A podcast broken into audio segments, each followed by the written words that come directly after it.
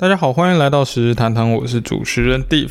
那首先呢，先恭喜我自己，第一集终于上架了，喂！也谢谢正在收听这个 podcast 的你，希望大家可以多多支持，谢谢谢谢。啊，如果可以给我钱的话，那当然是最好了。好，那最近发生了一件大事，香港的那个国安法通过了嘛？然后现在香港就一片动荡，虽然之前就已经很动荡了啦，但是现在又更严重了。如果之前在反送中的话是五的话，那现在应该是 九十九吧？就是大家能跑赶快跑啊！各位香港的朋友，能跑赶快跑啊，对不对？那如果不能跑的话，那我觉得大家还是先先不要说话了，我们先忍着，忍到可以跑的时候，我们再想办法。那当然还有一些人是就民主斗士啦，像是泛民派的黄之锋，他就选择要继续在立法院拼下一任的会期，看可不可以选上。所以我觉得这个改变是非常的小，毕竟 球员兼裁判都是中共的人，你要怎么跟他比呀？对，因为林郑月娥都直接在国际媒体面前当众舔共了，说啊，谢谢习大大的信任，然后能够回归祖国怀抱是香港人们的光荣。大概这种感觉吧，反正我觉得非常的恶心，真他妈的恶心啊！但是也没有办法啊，林郑月娥如果不这样讲话，大概就消失了吧。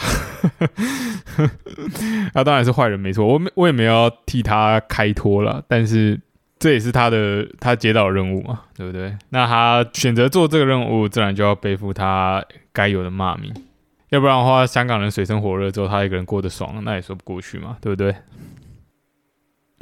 那我最近在想，就是这些民主斗士，他们最后能留下什么东西？那最后能留下的，大概也就只有历史而已吧。就是他们可以在历史的长河下留下自己的轨迹。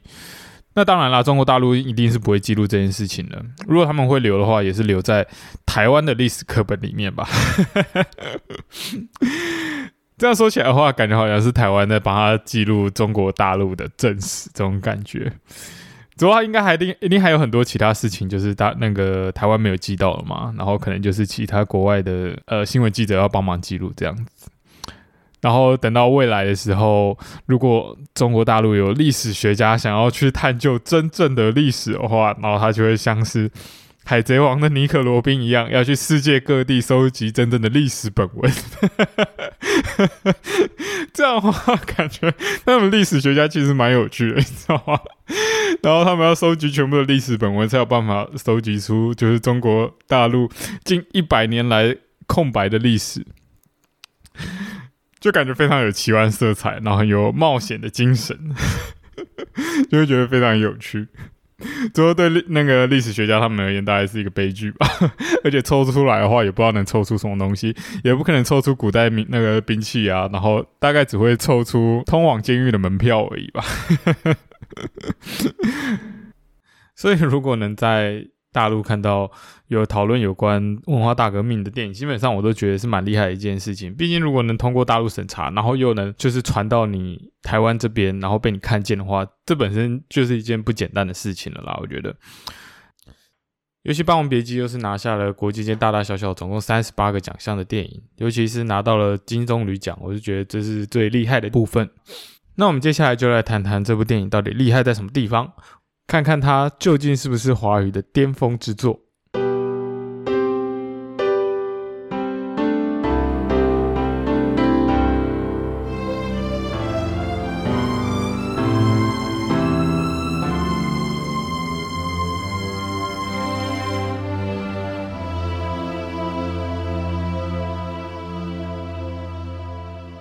那这次要讲的电影呢，《霸王别姬》，它的历史背景其实还蛮真的，还蛮大的吧，就是。近中国五十年的历史，然后从就像刚刚前面预告讲的，是从清末，然后到文化大革命那时候，整个时代非常的动荡，权力也是变来变去的，有的人上去，有人下来，我觉得这乱的程度大概跟选举前的凯刀差不多吧，就是非常的混乱。对，那主要的故事呢，其实我觉得他在第一幕的时候就已经表达的非常好了，就是在两个人从那个剧场。走出来，然后那时候的光线就打在他们两个人身上，场地负责人还问他们说：“哎，你们是多久没有一起演戏？”然后段小楼回答是十年，陈蝶衣就纠正他：“不是，是十一年啊。”然后就说是啊，是十一年了。对，这其实就已经就是透过这个台词，我们就已经可以非常的理解说，哦，是谁比较认真的在投入这段感情。然后接下来就开始排演。那场地灯就全部关掉了，然后两留下一个聚光灯在打在他们身上，然后留下长长的影子。我觉得这边就其实就是一个出将跟入相的概念，对，然后也暗示说，哦，也不是暗示了，它就是一个另外一个手法，告诉你说，哦，现在电影正式开始了，然后我们要讲的其实就是陈蝶衣跟段小楼的故事。当然之后还有第三个人啊，也就是我们的菊仙，然后后后来他加了进来，但是主要的故事就是围绕在这三个人身上：段小楼、陈蝶衣还有菊仙。那我们今天先讲的角色，先讲段小楼好了。段小楼，我觉得是被这个时代混乱时代磨得最平的一个角色，因为他一开始其实是很有霸王气概，呃，不，也不是霸王气概啦，我觉得这样说有点太过分，就是太太太多了，对啊，太他承担不起。但是我觉得他就是一个非常有，算是有担当的人，因为像小小时候，他那时候会替会替戏班子挡下责难嘛。然后之后，小豆子刚进来的时候被小赖子欺负哦，那时候也是靠大师兄他一个人定住全场。这也说明了，其实在这个团体之中，大师兄其实是非常受到大家的敬重的，所以他还是非常有有担当的，是值得这个大师兄的称号。但是那也只有限他小时候了，他长大之后，虽然是一开始不是一开始没有那么歪，但是他之后到了。就是后期的时候整个歪掉了，那我们再再慢慢讲，他到底发生什么事情。其实我觉得段小楼的话，要去分清楚他的阶段，我觉得用最明显的事情，应该就是拍砖这件事情。相信大家应该都有注意到了。就讲到拍砖的话，大家应该先就是会想到第一个就是他在市场大街那时候小时候嘛，然后因为那个小赖子要逃跑，然后群情鼓噪，然后有人就直接出来，然后把。那关师傅的那个锣给踢翻了，然后要分明就是要来找茬的。那时候段小楼就拿了一个砖头，然后说：“操你们大爷，真钱买真货！”然后大家都给我瞧清楚，然后直接拿砖头往头上拍，哇，欢声雷动，真的是欢声雷动啊！然后，然后大家说：“哇，这才是我们要看的，虽然没什么深度，但这就是我们要的。”对。但当然，他后来就回去被骂了，说：“哎，你们这个花只会用这种花俏的玩意儿，然后想要吸引大家注意，这样子，然后这是不对的。但那是那不重要。那第二次呢，就是在花满楼那时候要替菊仙解围嘛，然后他就拿了一个茶壶往头上拍，然后我大家也是吓傻了。只不过这这边有个细节哦，就是他那时候回到了戏棚之后，其实他的头上是有一点点伤的。”我相信大家一定都有注意到，然后他摸了一下，啊，有点痛这样子。而且我觉得他上的位置还是刚 正好在，就是那时候小时候为了保护陈蝶衣而受的伤，就那个眉毛那个伤的上面一点点。其实我觉得这边就已经在暗 示说，就是他把菊仙其实放的位置可能比呃陈蝶衣才高一点点。对，但其实他们这两个人在他的生命中其实都非常重要。然后这个伤呢，其实也在暗示说，他对他的霸王形象其实有一点点的伤害的，就是在告诉大家说，哦，他其实不是真霸王这件事情。现在已经可能有人觉得我开始在瞎掰了，但其实没有哦。我先告诉大家没有，因为如果你看看第三次的话，第三次拍段是在哪里？是在文化大革命那时候被小四执询的时候，然后那时候也是拍砖嘛，但是那时候拍下去。砖头没碎，头破血流。其实，然后那时候就已经在告诉大家说：“哦，段小楼的霸王形象已经消失殆尽。”那电影中当然是不只有这些东西来表现，就是段小楼不是真霸王这件事情。像是在第一次演完《霸王别姬》，也就是那时候他们刚成名、少年求马的时候，那时候表演完在后台，他们不是玩的很开心吗？就是陈铁一在那边跟师哥闹着玩，然后他们就照着镜子。其实这边也是一个注意那个重点哦，就是他们陈蝶衣是有上妆的，但是段小楼没有。这边就表示就是在跟大家说，陈蝶衣是很在乎戏的，他是下就算就算下戏，他也不会马上上妆的。但是在段小楼而言，这戏就是戏，人生是人生哦，我下了戏就是就是把妆抹了，然后我就是回归我原本正常的生活，这就是一个小小的细节。但是之后袁四爷进来了，那袁四爷看到段小楼，然后他当然是一开始先恭恭喜一声嘛，然后之后看到段小楼，然后就坐了下来，然后问他说：“哎，段老板，项羽那个楚霸王气度尊贵，本应该走定然七步，你怎么只走了五步而已啊？对不对？”然后这时候其实这段台词就写的蛮好的，他就是在跟大家说，嗯。一来啊，他是在跟大家说，呃，就是段小楼其实没有那么在乎戏，就是他觉得啊，走几步都没差啦，反正我只要有走这个戏，然后大家觉得我演的很棒，那这样就好啦。你管那么多干嘛？对不对？那第二来的话，也是在说，哦，他其实就不是称霸王，他就是一个地痞流氓而已，所以他只走了五步，他也只能走五步而已。对，那这就是一个小小的细节。那另外一个跟段小楼很有关系的元素呢，我觉得就是镜子。镜子呢，在艺术很多艺术电影当中都会有一个虚幻的感觉，因为你在里面看到的像，虽然是就是反映了真实，但它不是真实的，它只是反映出来的，就是反射出来的东西。对，所以镜子通常都会代表一个虚假的概念。那如果透过这个虚假概念，我们再回去看。段小楼的一些镜头，他最长的镜头是什么？就是最常拍的拍到的镜头，就是他跟呃菊仙坐在，就是菊仙坐在床上，然后段小楼坐在那个镜子前面，然后跟菊仙对话。这个场景就非常重要，我觉得，因为这就是等等于在说，哦，他们之后的未来的，就是在暗示说，他们未来的婚姻关系其实是一个虚假的状态。他们之间有爱情吗？对。那镜子就是一个非常重要的元素，而且镜子的框刚好就框住了段小楼，然后跟右边的菊仙产生了一个隔阂，就是把它隔开了一个虚实的交错。那菊仙当然是在死，他投入了他的真感情，但是段小楼就没有。那现在可能就会有人开始好奇，想说，嗯，为什么段小楼会产生这样子的变化？是什么事情让他变得跟小时候这么不一样了呢？那我觉得段小楼这一切心境的改变，都是从国民党的那一场戏开始的。因为国民党那场戏呢，他最后起了冲突嘛，大家打成一团，菊仙流产了，陈蝶衣也被那个国民党带走了。他人生中最重要的两个人，他一个都保护不了。那时候他是非常绝望的，然后他就看着镜头，然后特写他的脸部表情。我觉得那时候他就仿佛是在问自己：说我真的是项羽吗？我到底可以保护谁？我觉得这对他来说是一个非常大的绝望。那从那个时候开始，他已经开始有点不太相信自己有能力去保护别人了。然后接着遇到了就是共产党进来，然后那时候不是在那个也是在大街上，然后看到了张公公。那张公公呢，然后就就象征一个旧势力的没落。然后之后又遇到袁四爷被共产党的红卫兵批斗，袁四爷又是一个非常有权力的人。但是他就这样被批斗下去了，那对他的心理打击很大。就是那时候就是在告诉他说，嗯，不管是权力再大人，你都没有办法在这个世界自保，不管什么样的原因，你都有可能被弄死。那这一连串的心路历程呢，然后就会最后引导到文化大革命的时候，才是他压垮他最后一根稻草。在文化大革命这场戏之中，他的脸谱是非常的扭曲的。我觉得那个扭曲的程度已经有点像是。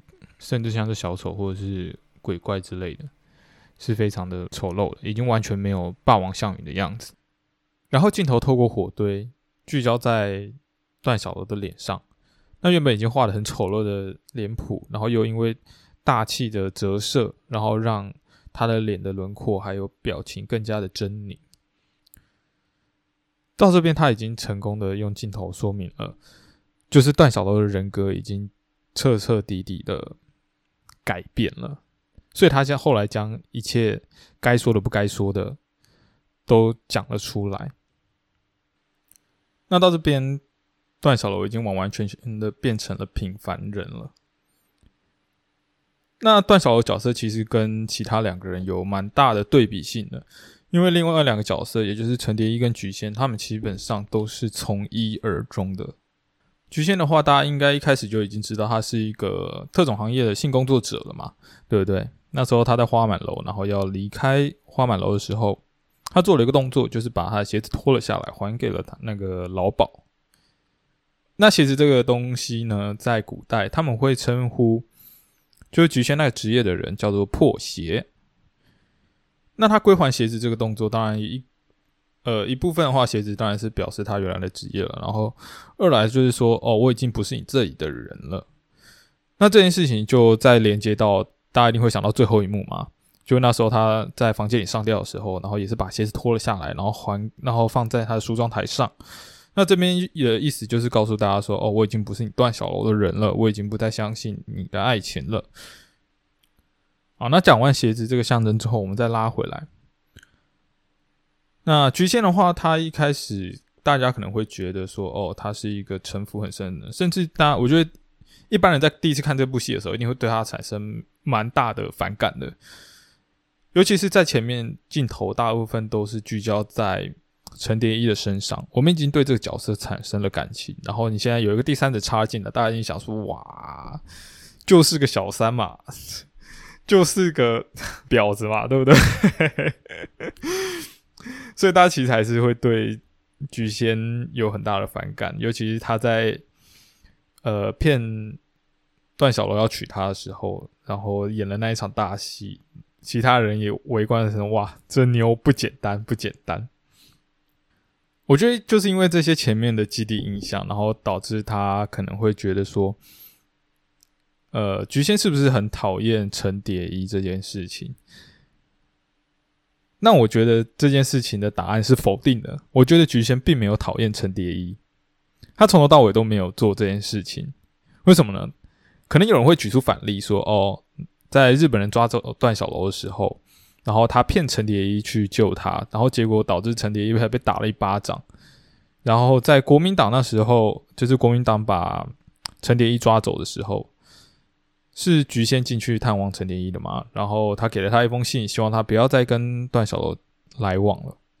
然后有些人可能就会举出这两个反例来进行反驳，但是我觉得这两件事情都没有成功的呃反驳到点。为什么呢？因为在第一次日本人把段小楼抓走的时候，那时候段小楼打了陈蝶一巴掌，但是菊仙的表情其实是非常的愧疚的，他觉得干怎么会发生这种事情？我我我也不知道。然后因为段小楼很生气，我也不可能干，他毕竟是我老公嘛，你毕竟还是一个第三者，那我当然是继续追我老公啊，我我就只能说哦不好意思，对不对？老公的脾气还是比较需要顾一下。对，那当然对那个陈蝶衣来说，就当然是比较过分的。那第二次在，呃，国民党那时候，他也是为了保护段小楼去做这件事情，因为他知道，就是段小楼跟陈蝶衣继续演戏的话，其实是有非常大的不确定性，对，所以他其实没有要，就没有要拆散他们两个，他只是不想要跟他们，呃，他们两个在一起演戏而已。为什么呢？因为他在后面的时候去拜托袁四爷救陈蝶衣的时候。是也是靠了局限才有办法起到这个效果，不然的话，段小楼自己一个人那边求，我看求了大家求个一年半载都求不太到，反而是局限呃局限用了一些手段，然后让这件事情成功了。那时候他把剑抛给了袁四爷，其实我觉得他在跟袁四爷说，呃，请你去当陈蝶衣的霸王。那我们家小楼的话，我只想跟他过一个安安稳稳的日子。对，然后所以请你去救他，我不想要我们家的段小楼成为那个楚霸王项羽，是这样的感觉。所以他告诉袁四爷说，他家里有很多记者在等他开这个记者会，然后逼袁四爷去救他。他其实大可不要做这些事情，然后去救陈蝶衣的，但是他真的没有讨厌他，所以他还是做了这件事情，而且他知道他其实很非常对不起陈蝶衣。那尤其在他电影后半的时候，我觉得菊仙跟陈蝶衣这两个角色其实是高度重叠的。为什么呢？因为在国民党那时候嘛，他的小孩子流掉了，然后最后可能已经是导致不孕了。虽然电影没有讲，但是我觉得应该是这样子，因为他后来也没有在讲说小孩子的任何事情，他只希望跟段小楼安安稳稳的过日子嘛，他就讲这件事情。那这件事情就已经跟陈蝶衣没有妈妈这件事情进行了一个很大的互补，所以在国民党，呃国民党进来之后，然后陈蝶衣那时候给国呃共产不不是国民党是共产党给共产党演戏的时候，然后发音有问题，然后要戒掉鸦片。那在戒鸦片的过程中，他非常的痛苦，然后把所有的相片一路发狂，然后把全部的东西打烂、砸碎，丢在地上。这时候，菊仙就在窗户外面看嘛，然后他就看到陈蝶衣就整个大发狂，然后把所有东西全部摔坏，砸在地板上，然后非常痛苦。这一部分当然是只呃不只有呃戒毒的痛苦，那第二来的话，我觉得他有一部分是透过这种破坏的行为来抒抒发自己内心的孤独感，然后一直以来想要得到段小楼爱，但是得不到那种痛苦的感觉。那我觉得这些局限都看在眼里，所以当段小楼之后制服了陈蝶衣，然后把他绑起来，然后放在床上的时候，菊仙走了进去嘛。他跨过了那些相片，然后把他就是坐在他旁边。那时候陈蝶衣就说：“娘，我冷，水都冻冰了。”然后菊仙就把他的戏服裹在他身上，让他给他温暖。然后那时候他也流下了眼泪。这时候我觉得菊仙已经非常了解陈蝶衣大概是一个怎样呃是一个怎样的人了，对，然后非常的同情他的处境这样子。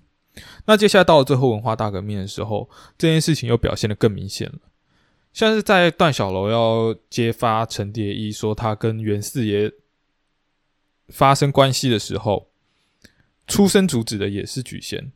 那时候他大叫一声“小楼”，就是叫他不要再讲这件事情了。他觉得这件事情你不能讲出来，这样太伤害陈蝶衣的心了。然后之后他把剑丢了出去，然后丢到火里面嘛。然后是菊仙把它捡了出来。那菊仙当然懂这把剑对呃段呃陈蝶衣的意义是什么，所以他把它捡了起来。然后结果。陈蝶衣看到就非常的不爽，然后把他一些就是把他的身份，然后以前的过去全部揭发出来。那这其实也还蛮好理解的，因为陈蝶衣其实不了解菊仙他是一个怎样的人。对他而言，对陈蝶衣而言，段小楼就是他的一切。那如果你现在我们换一个角色来进行代换，大家可能会比较明显，就是你你是老公，然后不你是你可能是老婆。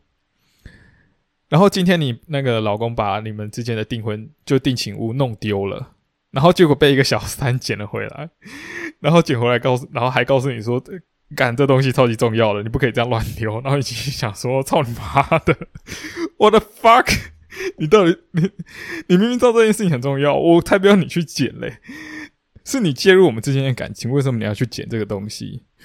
对不对？那这样话讲的话，大家应该就非常的能够理解。陈蝶衣那时候的心情，还有他为什么要把局限揭发出来？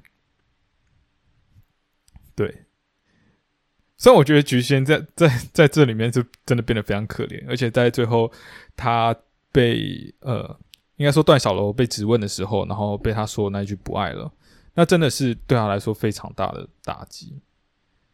菊仙一辈子都在追求爱情，他怎么可能有办法忍受？就算是说谎，就算段小楼那时候是为了自保、为了活下去而说谎，他也没办法接受这件事情。而且，我觉得菊仙一定也知道，那时候段小楼可能是在说谎，但他就是没有办法接受这件事情。有些谎言你就是没办法说，就像有些玩笑你没办法开是一样的道理。所以在最后，他在房间里就穿上他的红色嫁衣，上吊自杀。然后还有一个非常重要的一幕，就是那时候他的相框镜头就对着他的那个相那个他们结婚的合照，然后烛火就映射在他们的相框之中。那我晚点会再跟大家说这是什么意思。对我觉得菊仙这个角色呢，他其实非常的可怜哦。从他一开始就想要摆脱就是妓女这个标签。我是不太喜欢讲妓女了，但是还是为了方便，我还是讲妓女这两个字好了。就他为了摆脱这个标签，然后努力的去追求他的爱情，但是到最后段小楼说他不爱了，然后跟他划清界限，然后问他他是妓女吗？他就说是。我觉得那时候菊仙看着那个镜头，他就是在说，原来我在你心中不过如此而已。那对菊仙来说是非常大的伤害，他一生的追求就在那时候崩解了。我觉得，就某种意义上啦，就是《霸王别姬》的这个虞姬这个角色，菊仙其实也是一个虞姬，他或许才是真虞姬，也说不定。就性别上而言啦，而且我觉得他跟真的跟段呃跟陈蝶衣有非常大的相似之处。菊仙他是外刚内柔，为什么说他内柔呢？因为他虽然外表呃，他是外虽然外显行为有很多的权呃，可以会用很多权术，然后用一些技巧还有。就是手段来去完成他的目的，但他其实在内心的时候是非常需要安全感的。他没有一个强大的内心，他这些外表追求都是为了对抗他以前的，呃，他以前工作的那个标签。对，那跟陈蝶衣相反，陈蝶衣是外表阴柔，他就是基本上都不太，就是一个比较被动的状态，觉得他不太会去做太太激烈的反应。但是他内心是非常的自傲，他对他能力非常有自信，所以他去对抗，他去做这件事情呢。他其实虽然他内心还是很孤独，但是他非常的坚强啊！我觉得他很能撑得下去啊，他真的很能撑。虽然他最后还是抽了鸦片还是什么鬼的，但是我觉得他其实是一个非常自傲的人。对那我们接下来就讲一下，嗯，陈蝶衣好了。陈蝶衣的话，就是这部电影里面最重要的一个人物。这部电影前面花了很大的篇幅去描述陈蝶衣的性格转变这件事情。那他在描述陈蝶衣的性格转变呢，透过了几个比较重要的镜头。我觉得大家一定就是，如果你是一个对。电影的视觉手法比较没有概念的人一定不会发现。然后，其实我在一开始看的时候，我也没有注意到这件事情，因为我觉得这件事情实在太抽象了。他已经把就是性别转化的过程拆成好几个片段，然后去描述给大家，那个呈现给大家，而且是非常艺术的手法。那我这边先跟大家讲一下，他用了哪些手法去描述陈蝶衣的性格转变这件事情。那当然，第一个最明显的当然是台词“我本是男儿郎，又不是女娇儿”这件事情。这件事情一定很大家大家一定都有注意到啦。就他前面一直一直错，一直错，一直错嘛。然后后来那个师哥跟他讲说：“你就把你想成自己是女的，然后以后不要再念错了。”然后结果他还是一直念错嘛。到了最后，是师哥拿烟斗烫他嘴巴的时候，他才讲出了说：“哦，我本是女娇儿，又不是男儿郎。”那到这时候，他才完成了他的性格转变。这是这是第一个手法，那第二个手法呢就非常的高级。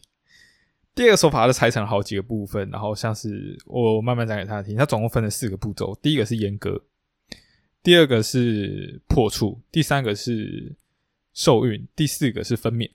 那他用了什么视觉手法去表现呢？第一个阉割就是在他一开始。呃，小时候嘛，很小的时候，然后那他妈带他来了戏班子，然后他多了一根手指头，然后他把那根手指头切掉。那根手指头就多出来，手指头就是把一个不不需要的东西把它切掉。那对男生呃，对女生而言，不需要的东西是什么？那当然就是老二嘛，对不对？所以他把老二切掉，就象征呃，他把他的手指切掉，就象征着只要切掉他的精神上了，就是切掉他的老二。啊，你也不可能。这毕竟是艺术电影嘛，你总不可能就真的把它淹掉？这样的话，这整个故事就是有非常 就完全不一样，这就是一个另一个故事。但是这是一个精神象征。那我们说第二个破处在哪里？破处呢，就是在烟那个师哥拿关师傅的烟斗去烫他嘴巴的时候，那时候他就一直撸，一直撸，一直撸嘛，然后就把一根。长长直直硬硬的烟斗塞进他的嘴巴，一直撸，一直撸，一撸，然后撸到他流血。然后最后还有一个镜头是 focus 在他脸上，然后他嘴角流着一点血丝嘛。这件事情就象征破处。那第三个受孕是发生在哪里？就是在张公公的府里。就张公公那时候就强暴他嘛。我觉得那画面真的非常的 很反感哎！我张公公不要这样子，看着就很恶心，对不对？那那个部分就是呃象征的受孕这件事情，对。然后接下来第四个分娩就是他离开张公公府里的时候捡到小四这个婴儿。那他经过这一连串的行为的，就艺术的手法，然后他完成成功的完成了他的呃性别认同的转换。这是我觉得 这部电影非常厉害的一个手法了。可能比较专业的影评人一开始就直接发现这件事情了，就是或者是你对。呃，艺术电影，然后还有视觉表现手法非常熟悉的人，一定一开始就知道这件事情。但是我毕竟不是专业的人，然后我那时候一开始看到这件事情的时候，我是非常震惊的。我想说，哇，原来还有这种视觉，就是用这种手法，然后去代换一个人的性格，就是性别认同转换。我觉得哇，太厉害了，真的是很神奇。对，那前面经过这一轮那个性别转换之后，他就完成了他小呃，就是他前面的任务。然后接下来就到长大的时候，那到长大之后，我觉得他的性别就上就呃不是性别啊，看我性别跟性格一直弄错，就他的性格已经没有太大的变化了。那我们这边就不细讲他后来的一些行为好了，我们直接拉到另一个主题上。就大家可能会下一个结论说，网络上还蛮多人下这种结论啊，就是陈蝶衣是不是人戏不分这件事情，他觉得人生跟戏。是一样的吗？我们来讨论个问题。我觉得陈蝶衣他当然知道，他其实是知道的，他知道什么是人，什呃什么是现实，什么是戏。对，但是我觉得他对他而言，戏比他的人生更重要。这是什么意思呢？我觉得这样讲话可能太抽象了，大家不太清楚这是什么感觉。我觉得这种感觉有点像是一级玩家，大家知道吗？就是虚拟世界跟现实世界这两个东西带给你的感受都是真的。所以虚拟跟真实并不是对立面，虚拟跟现实才是对立面。因为虚拟世界跟现实世界你没办法同时并存嘛。呃，有啦 AR，但是这两个东西其实，但是这两个东西不是完全可以并存在一起的概念，就是完全融合在一起的概念。这大家应该知道啦。对，所以虚拟跟现实是相反的，但虚拟跟真实并不是，因为这虚拟跟现实世界。两个带给你感受都是真的，这个在超级外的那个什么讲解里面有讲到，大家如果有兴趣的话，可以自己去看。这牵牵扯到哲学问题了，就是我们在那个虚拟里面还有真实，就是真实世界的感受，对我们来说都是真实的，都是真实的。那陈蝶衣在戏里面更能感受到自己活着的意义，更能感觉到他想要的那个世界。带给他的反馈，他那个充实的感觉，还有他在演完那场戏的时候台下的互动，然后大家为他的演技掌声，然后欢呼，这样子，这才是他想要的人生。所以对他来说，这个戏才更重要。所以当最后小四抢走了他的角色之后，大师兄其实有去安慰他嘛，就跟他说啊，对不起啦，师哥不应该如此啊。然后但是就跟他说。你也不看看那时候是谁把这个小蛇舞活的，你也不看看这世界上的戏都演到哪一出了，然后说什么啊，陈蝶衣你可真是不疯魔不成活啊，然后说他人戏部分这样子，就是因为这个戏对他这么重要，然后当小四把他演角色抢走，他就觉得京戏已经完全改变，这已经不是他想要的东西了，他已经对他的这一切感到彻底的绝望，所以他把他的戏服全部都烧掉了。因为戏才是他人生中最重要的一部分。那他人生中经历了那么多事情之后，当到最了最后一场戏，那时候大师兄就笑着说：“啊，我本是男儿郎，又不是女娇娥。”的时候，他就开始回想嘛，就会回想他这一生到底发生什么事情。然后他的确很想要自己，希望自己是女的，所以他最后才拔剑自刎，从一而终了。那以上就是我对这三个角色的讲解了，就是大部分的心路历程应该都有讲到。因为陈蝶衣到最后真的是性格转变没有到他太大，所以我就没有再多讲一些他可能一些肢体动作的东西。对我说讲比较重点东西，不然细节东西讲太多的话，怕大家听不下去。所以如果有兴趣的话，你可以再问我了，我我们再一起讨论这样子。那接下来我就跟大家讲解一下呃象征物这个东西，这。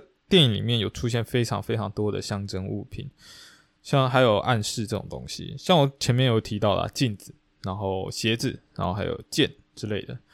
那我这边就会在这里一次跟大家讲清楚，就几个比较重要的象征。那首先第一个当然是火焰。火焰这个东西第一次出现是出现在哪里呢？是出现在小豆子刚进戏班的时候。那时候小赖子欺负他嘛，然后就把他的他妈批给他的大衣丢到弄到地板上，然后那时候还就很高兴的说，然后自己的东西掉地上喽，对不对？那那时候小豆子就一个不爽，然后把他妈的大衣直接 丢到火焰里面去。那这边火焰呢，就象征着决绝。那后面的火焰基本上也都是。这样子，像是他在刚刚说的嘛，就是烧掉戏服这件事情，也是对金系的决绝。因为那时候他角色被小四抢走了，他非常不爽，然后就觉得啊，这金系已经不是以前的金系了，然后小楼也不是以前的小楼了，所以他就把他的戏服给烧掉了。然后还有在文革前夕的时候，那时候就雷雨交加的夜晚嘛，然后要破四旧，菊仙就。那个呃，不是菊仙，是段小楼就把那个菊仙的红色嫁衣原本也要烧掉，因为要破四旧有关系。但是菊仙就把它留了下来，因为对他而言，爱情是非常重要的，他不喜欢他的爱情被烧掉。然后接下来到后面文化大革命的时候，小楼也是把剑丢到火里面，然后把戏服那些全部都丢到火里面，就是说我不要再做这，我不要带这些东西。还有对陈蝶衣的爱情也是一样。对，然后接下来还有一个。最后重要一个就是刚刚没有讲到的，就是在菊仙上吊的时候，呃，菊仙跟段小楼的合照里面出现了摇曳的火焰，那这个也是非常重要的象征，就象征着说，哦，菊仙跟段小楼的爱情已经燃烧殆尽了，然后象征着菊仙对段小楼的决绝，还有他在把鞋子放到脱下来放到他的桌上嘛，也是这件事情。那接下来再讲一个比较有趣一点的 象征好了。那这个象征呢，就是袁四爷他家里面的摆设。我觉得应该有一些人会注意到啦。如果你有看过，再看个两三遍的话，你一定会注意到这件事情。就是袁四爷他的家里有很多很多的观音像。那关他的袁四爷他自己的台词有讲到，就是他很喜欢观音，因为他觉得观音是。雌雄同体，他其实袁世爷其实不是喜欢陈蝶衣哦，他是喜欢的是这个境界，他喜欢的是雌雄同体的境界，他并不是喜欢陈蝶衣的演技。那我从哪里看出来呢？当然，第一是观音像了，那第二是还有比较明显的，像是割鳖血这个动作，割鳖血这个就不用多说了吧？各位男性同志看到这东西，感觉都要痛了，对不对？然后还有他送呃送陈蝶衣淋雨这件事情，那淋雨这个东西呢，基本上其实是武将在用的东西。但是陈蝶衣明明演的都是女生角色，但是他送了一对淋雨，这件事情就很冲突哦。就是诶女生的角色要带这种比较男性的象征物，那到了现实世界，然后反而要陈蝶衣比较阴柔一点，像是他在呃。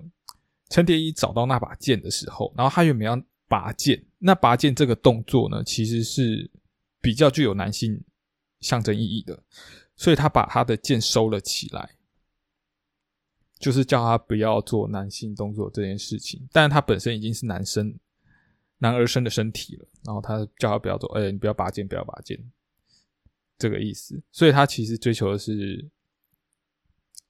雌雄同体这件事情，对。我觉得袁四爷的家里真的是蛮蛮有趣的吧，尤其是看到那个割鳖血，然后还有那两碗银，就是用银器装的汤，我一直觉得那很像，很像睾丸，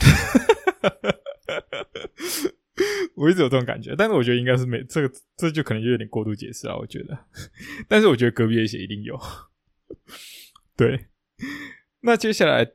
第三个讲一下剑好了，其实我觉得剑这件事情反而没有到太大的象征，它比较像是比较像是就是陈蝶衣的信物而已，就是自古宝剑配英雄嘛，然后得此剑者就是霸王。那这里面就只有一个虞姬而已，就是那个陈蝶衣，然后谁知道拿了这把剑谁就是霸王这种感觉了，对。所以我觉得他没有到这么的复杂。反正他，我我基本上就把它当成一个信物。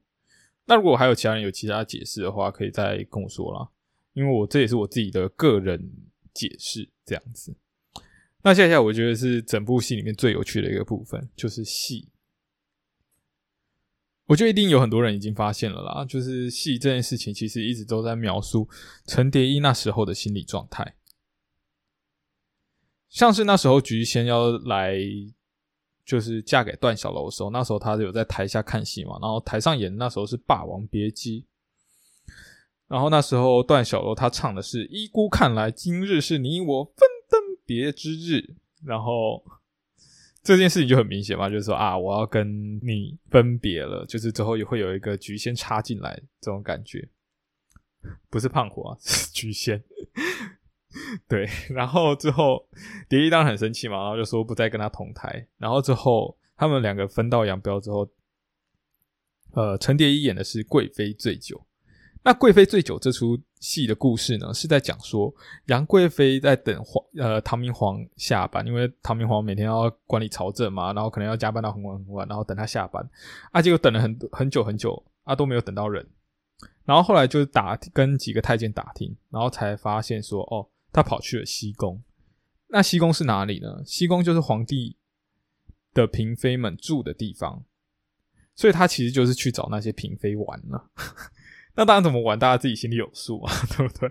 那杨贵妃当然就觉得很不爽啊，就说：“妈的，我我等了那么久，结果人直接给我消失，还不告诉我你去哪，结果是去跑去找其他小老婆这样子。”但他也不能怎么样嘛，毕竟人家高高在上是皇上。所以他就只好找了高力士跟裴力士两个人，要他们敬酒，然后就直接喝到挂这样子。那这边这个心境就非常的贴切的描述陈蝶衣的心理状态嘛。但他找的就不是高力士，他找的是袁四爷，然后喝的是喝的也不只是酒，还有鸦片这件事情，反正就想办法把自己弄到懵掉就对了。那接下来第三个，第三个的话，《牡丹亭》的话，就是用在呃。每个朝代更替的时候，会都会用这出戏，但是他就只是截取那个台词而已啊。因为整个《牡丹亭》其实不在，不是在讲呃朝代更替这件事情。因为《牡丹亭》其实又叫做《离魂记》，那大家有兴趣的话，再自己去看。那我这边讲的就讲说他唱的歌词是什么好了。他唱的就是“原来姹紫嫣红开遍，似这般都付断壁颓垣。良辰美景奈何天。”便赏心乐事谁家院？那这边就跟大家说明一下啊，大家如果有兴趣的话，可以做个笔记，因为自考可能会考。没有啦，因为白话文的意思就是说啊，这边原本都是花开遍地啊，但是现在都变成断壁颓垣。然后原本应该有良辰美景的，但是怎料天意如此，如今现在谁家的院子里还有这般赏心乐事呢？啊，讲这么多就是在讲说，呃，时间推移，人事已非的概念。那剩下就不细讲了啦。大家有兴趣的话，再回去自己看那个，再回去 review 一次整个《霸王别姬》，然后去体会一下他每个戏的台词。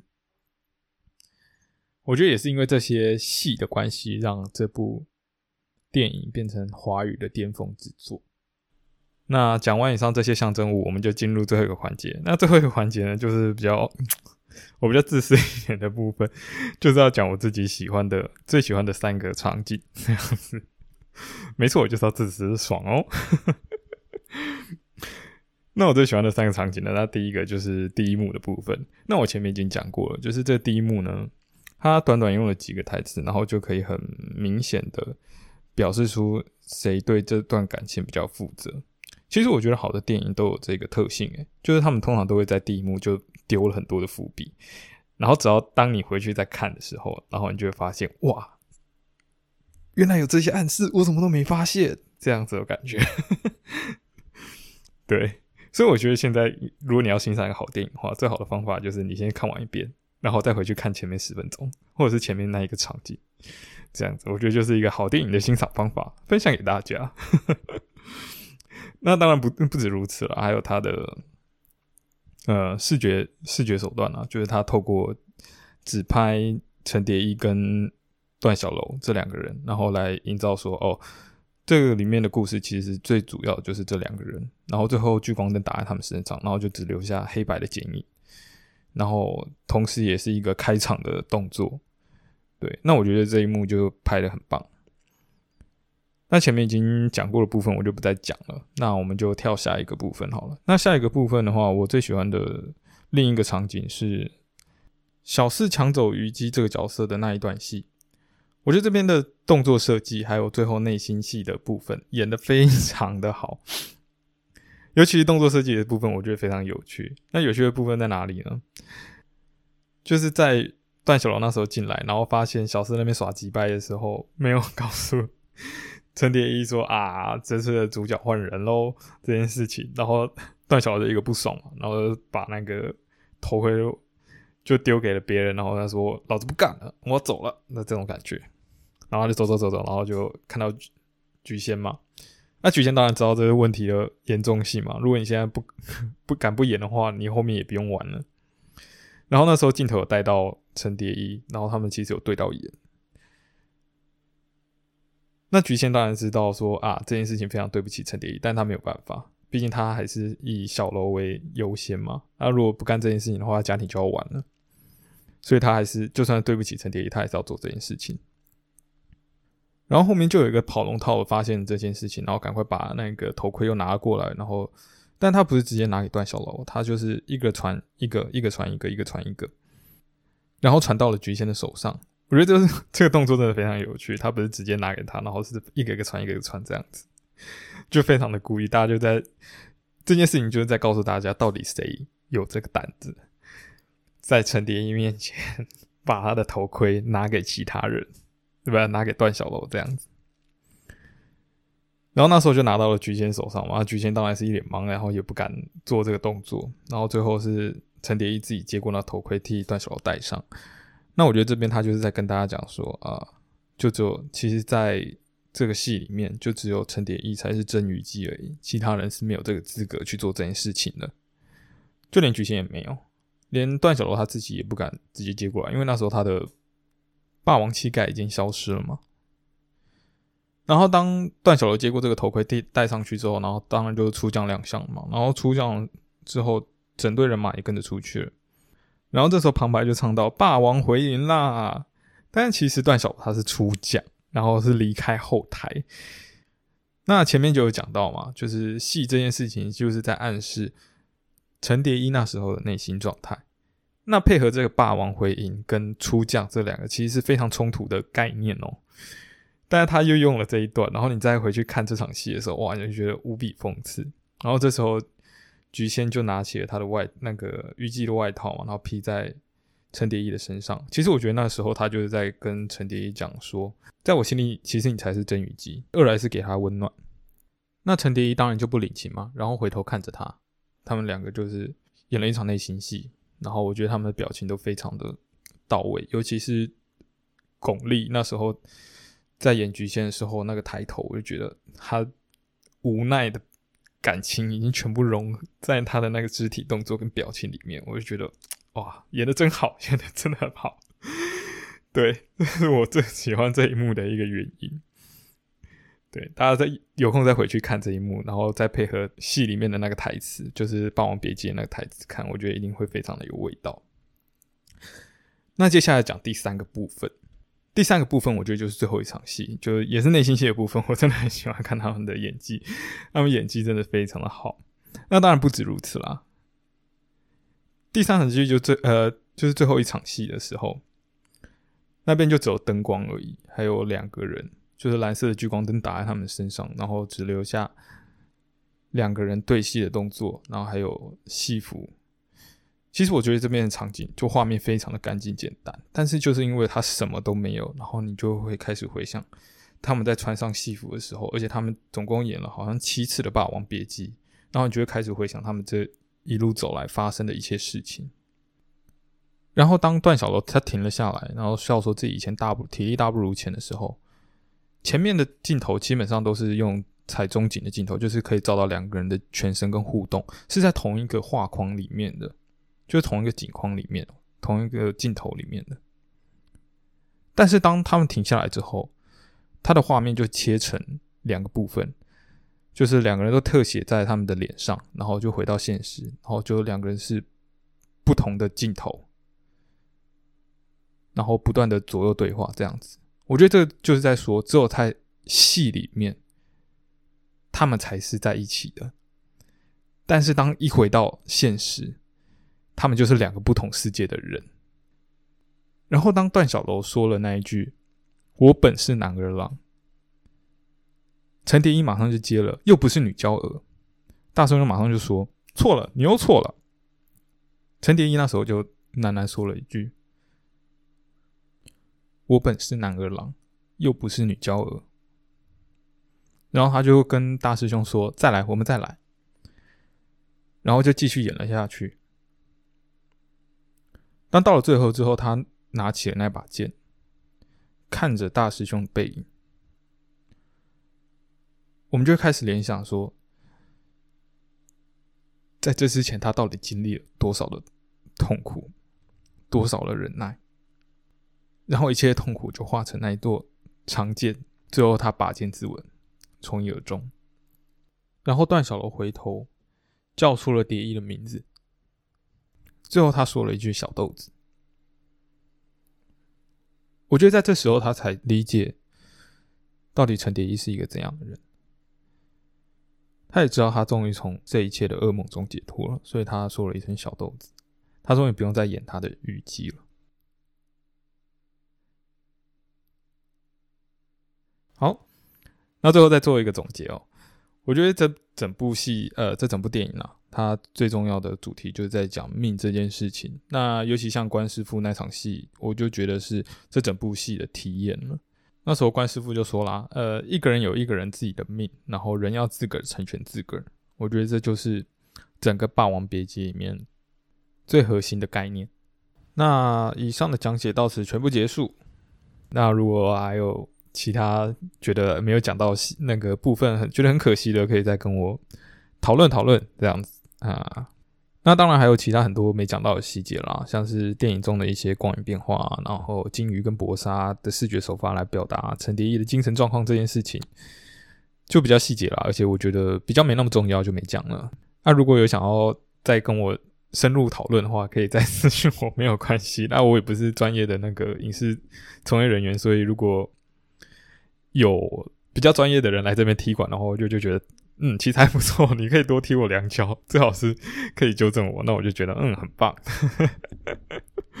那如果还有一些什么技术上或者是什么啊，讲话怎么那么无聊啊，或者什么之类的，那你也可以在下面留言，然后我会尽量改好不好？我会觉我会先看一下啦，然后觉得，嗯，的确有这个问题，那我再稍微做个调整啊。那希望大家多支持。然后这边应该预告一下，就是下次再做这个电影分析啊，也不不一定是电影，因为我下一次可能会讲的是动画。那我下次要讲的动画呢，就是《钢之炼金术师》，然后应该是那个 Brotherhood 这个版本，也就是零九年的版本，呃，动画动画这个版本。因为我觉得 Brotherhood 它这个版本，第一它比较忠于原作，第二是。它的设定其实是比较完整的。我记得零三版其实还蛮到最后有一点暴走了，虽然好像在大家对这个原创剧情的风评还不错，但是我还是觉得讲 Brotherhood 会比较好一点，因为它里面的概念会比较好。然后我讲的内容应该就不会像这次是这么的深入的挖掘，我就会下次讲的内容会比较发散一点点，因为我觉得《钢之炼金术师》它这个里面牵涉到的东西，其实有很多哲学跟科技未来相关的。议题可以讨论，当然还有他本身自己在做人物设定的时候的一些架构，然后还有一些历史背景，就是因为他毕竟是从呃，我先讲一下好了，它里面有七宗罪的人造人，然后所以我可能会讲一下他们每个人的能力，然后跟他呃但丁里面神曲地狱篇，呃不是地狱篇是炼狱篇，他们在。接受这样的刑罚是其实是跟他能力有相关的之类的东西，然后下去做延伸。所以如果没有看过《钢之炼金术士》的话，应该也是可以听啦。应该啦，我不会讲到那么呃那么深啦，但是就是会在它的设定上面做往外扩展，然后比较偏科幻类啦。我觉得他会我讲内容会比较偏科幻。那如果有兴趣的话，大大家再来听。那如果你有看过。这个动画当然是最好的。那这个动画的制作品质当然也是非常的精良，我觉得它真的是目前看过我觉得最好的电视动画作品。